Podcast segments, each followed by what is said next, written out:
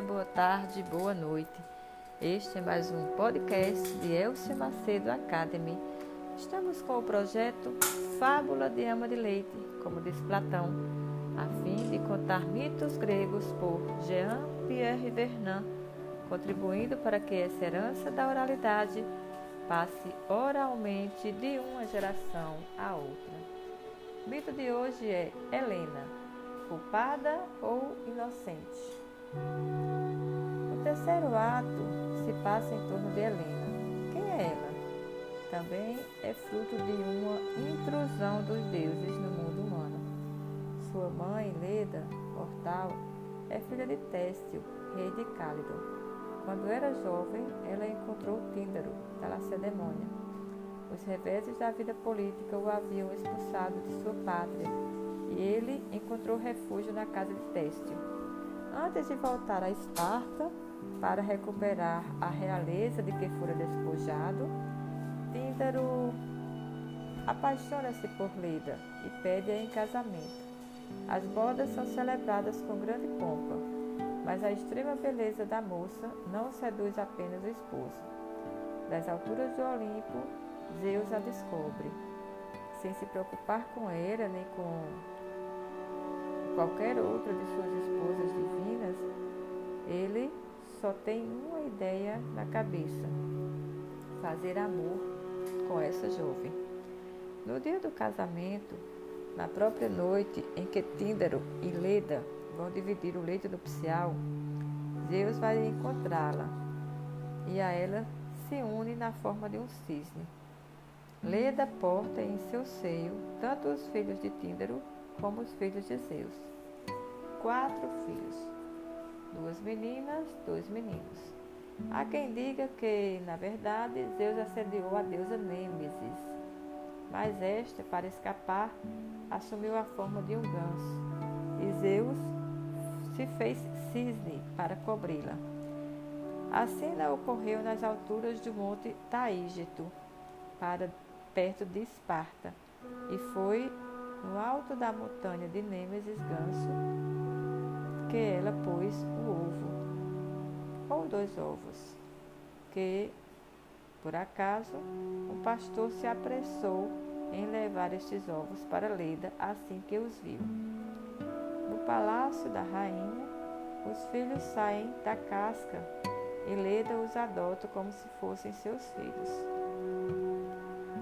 Nêmesis é uma divindade terrível, filha de noite, da mesma espécie que seus irmãos e irmãs igualmente gerados pela força de treva. Morte, as parcas, luta, que é chamada de Eris, e seu séquito de crimes, matanças e combates. Mas Nêmesis também tem o outro aspecto do noturno feminino, as doces mentiras, Pseudea a ternura amorosa, filotes, que reúnem prazeres e embustes. Nêmesis é uma criatura vingativa que zela pela expiação dos erros. Não descansa enquanto não atinge o culpado, a fim de castigá-lo, enquanto não rebaixa o insolente que se elevou alto demais, provocando com seu sucesso exagerado o ciúme dos deuses.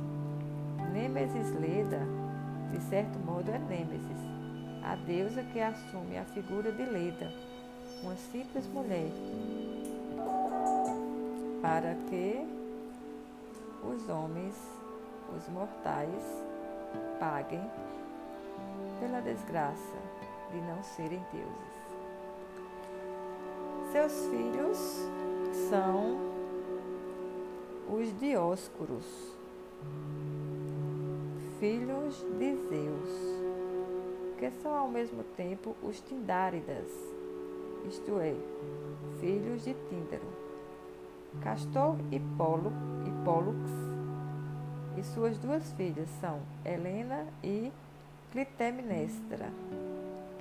Neles se juntaram para o bem e para o mal, o divino e o humano, as sementes de Tíndaro o esposo homem, e de Zeus, o amante Deus, depositadas no ventre de Nêmesis Leda, para se unirem, embora se, mantido, se mantendo distintas e opostas.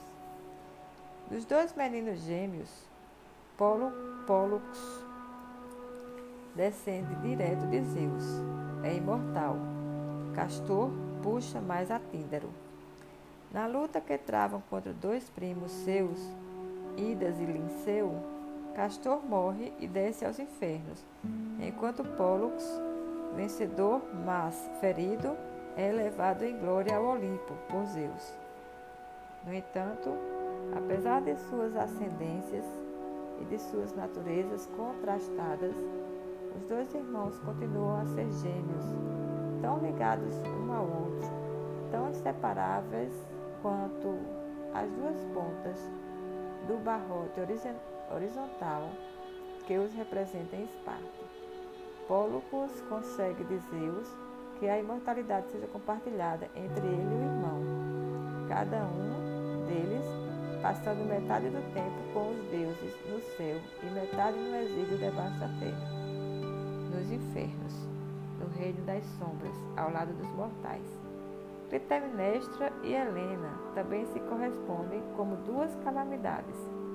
Mas Clitemnestra, que, de quem se diz ser filha puramente mortal de Tíndaro, é toda negra. Encarna a maldição que pesa sobre a estirpe de Artridas. A estirpe dos Atridas é o espírito vingativo que leva a morte ignominiosa ao vencedor de Troia, Agamenon. Helena, que descende de Zeus, conserva uma aura divina, até mesmo nas desgraças que provoca. De sua pessoa irradia permanentemente o brilho de sua beleza, que faz dela um ser assustador pelo poder de sedução e a envolve numa luz em que cintila o reflexo do divino. Quando Helena deixa o esposo, o palácio e os filhos para seguir os passos do jovem estrangeiro que lhe propõe um amor adúltero, ela é culpada ou é inocente?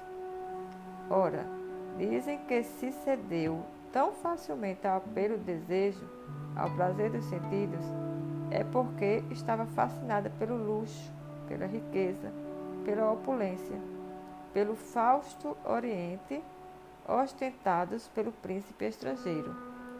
Ora, afirmam que, ao contrário, foi raptada à força, contra sua vontade e apesar de sua resistência.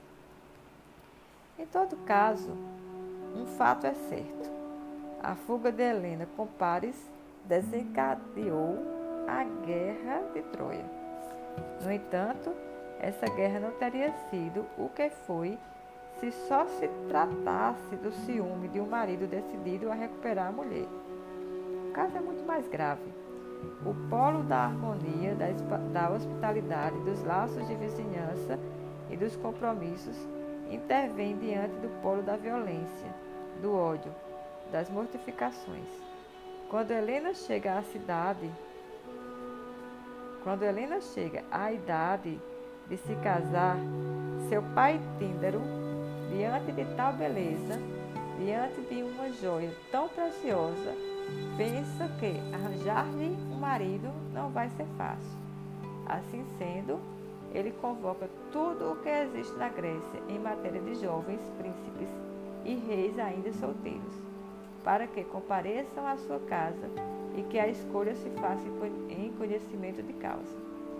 Os sapatos ficam algum tempo na corte do rei. Como decidir? Tíndaro sente-se constrangido. Tem um sobrinho muito astuto, Ulisses, que merece ser evocado aqui por também, porque também é um papel nessa história. Ulisses diz ao pai de Helena mais ou menos o seguinte: só tens um jeito de solucionar esse caso. Antes de anunciares tua escolha, que seguramente há de provocar alvoroço, faz com que todos os pretendentes, unanimemente, prestem o juramento de seja qual for a decisão de Helena, ratificarem a escolha. Além disso, que todos se sintam envolvidos com esse casamento. Se algo der errado, se algo de errado acontecer nas relações matrimoniais de Helena, todos os outros sentirão solidários com o marido dela. Todos fazem o juramento e pedem a Helena que declare sua preferência. Helena escolhe Menelau. Menelau já conhecia Paris, que durante uma viagem a Troda fora seu hóspede. Quando em companhia de, Enéas, Paris vai para a Grécia, é primeiramente recebido com grande pompa pelos irmãos de Helena, os Dioscuros, antes de ser introduzido por Menelau em Esparta, onde está Helena. Por algum tempo, Menelau cobre o hóspede Paris de presentes e atenções. Depois precisa ir ao enterro de um parente. Então confia a Helena o cuidado de substituí-lo em suas tarefas de anfitrião. É durante esses dias de luto e de ausência de Menelau que o hóspede é recebido por Helena de uma forma mais pessoal. É de imaginar que, na presença de Menelau, as mulheres do Palácio Real e de Esparta não viviam em intimidade com o estrangeiro. Isso era um privilégio do rei. Agora é de Helena.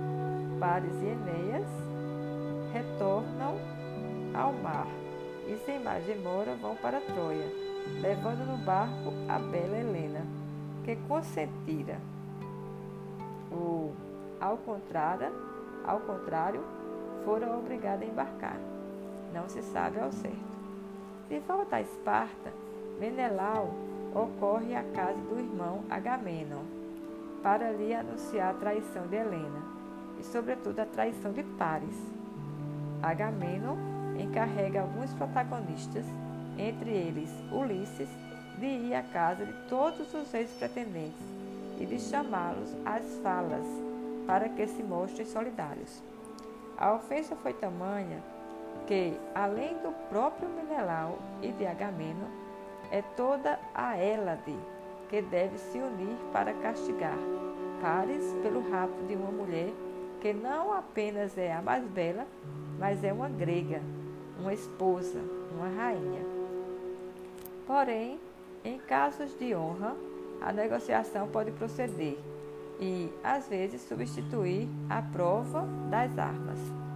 Assim sendo, num primeiro momento, Menelau e Ulisses vão a Troia, a fim de tentar arranjar as coisas amistosamente, para que a harmonia, o acordo e a hospitalidade voltem a reinar, graças ao pagamento de multas ou à reparação do erro cometido. São recebidos em Troia, alguns, entre eles os troianos mais ilustres, está Deífobo. Estes são partidários da solução pacífica. É a Assembleia dos Idosos, dos Idosos de Troia que deve tomar a decisão, pois o caso ultrapassa o próprio poder real. Os dois gregos são assim recebidos pela Assembleia, onde alguns descendentes de Príamo não só intrigam para rejeitar todo e qualquer compromisso, mas até sugerem que não se deve deixar Ulisses e Menelau partirem com vida. Mas Deífobo que os recebe como um anfitrião, mantém a proteção sobre eles. Os dois voltam da missão de mãos abanando e anunciam na Grécia o fracasso da tentativa de conciliação. Agora está tudo pronto para a eclosão do conflito. Venha dialogar comigo, venha mitologizar. Obrigada por ter ficado comigo até o final e em breve o próximo episódio. Morrer jovem, sobreviver na glória. E vamos lá!